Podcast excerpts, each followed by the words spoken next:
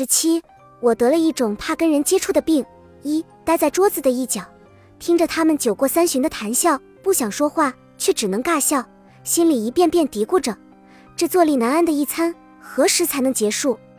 刚把手机充好电，我就收到朋友发来的这一则埋怨式的求救信息。每次他突然发来消息，我都能猜到他准是又被拉上了饭桌战场，因为在他看来，聚餐是一件苦差。和领导同事吃饭，他几乎哑口无言，像个涉世未深的小媳妇，羞怯又茫然。和女友家人聚餐，他插不上话，总觉得自己说的话，他们既不关心又不想听。就连和父母的朋友一起打个牙祭，吃点真味，他都恨不得三下五除二，狼吞虎咽，早点下桌。我安慰他，如果他害怕社交，就先放缓心态，慢慢去习惯这种场合。我建议他可以适当婉拒，不要总是把自己丢进社交圈里，让自己变得痛苦不堪。可他就是无法拒绝这种邀约，还总是一副好难、好烦、好不简单的低落模样。他说他有病，得了一种叫怕跟人接触的病，随时都让他如坐针毡。以前的我总是认为世界如此，再难吃的苦也要学会咽下去。可那时的我不曾想过。硬逼着一个手无寸铁的人上梁山，这对他而言其实不是勇敢，而是一种折磨。二，同事每每说起他女儿曾患抑郁症的经历时，都挂着一副十分后悔的表情。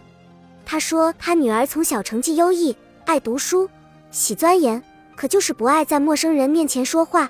每次大家饶有兴致的想让他站起来背一首诗或唱一首曲时，他总是低头哭泣，不肯面对大家。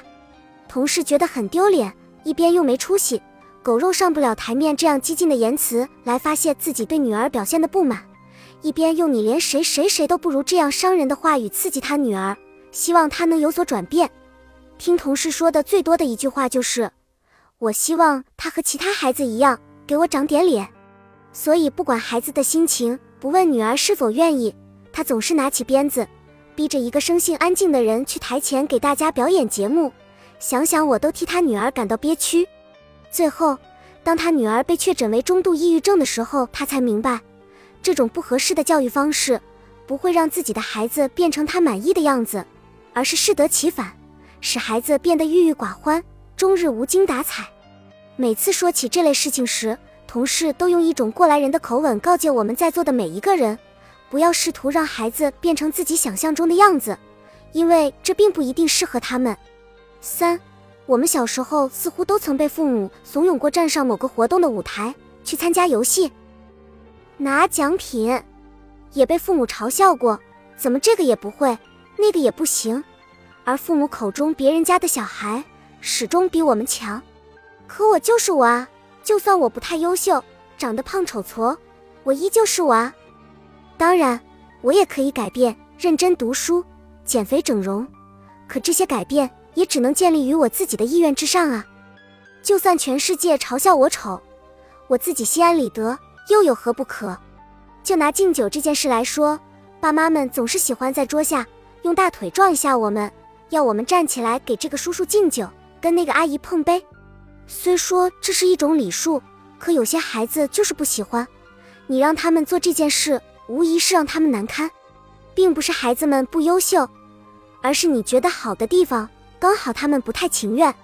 四，时常觉得这个时代的人判断一个人的标准太过片面，觉得光明积极就是好的，活泼外向就是对的，安静的人比吵闹的人逊色三分。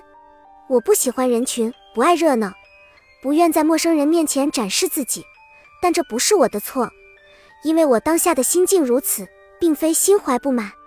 人们总喜欢把自我认定的那一套搬出来套在别人身上。也不管别人喜不喜欢，愿不愿意接受。有一种状态叫做他们说，他们认为，他们要求。可人生是自己的，你身上长了几斤肉，你穿什么颜色的衣服，为什么不能自己决定？很烦那些要求我要像别人一样的人。我很想问一句：别人穿小码上衣，你穿加大码上衣，你硬要把别人的上衣穿在自己身上，不觉得勒得慌，不觉得喘不过气吗？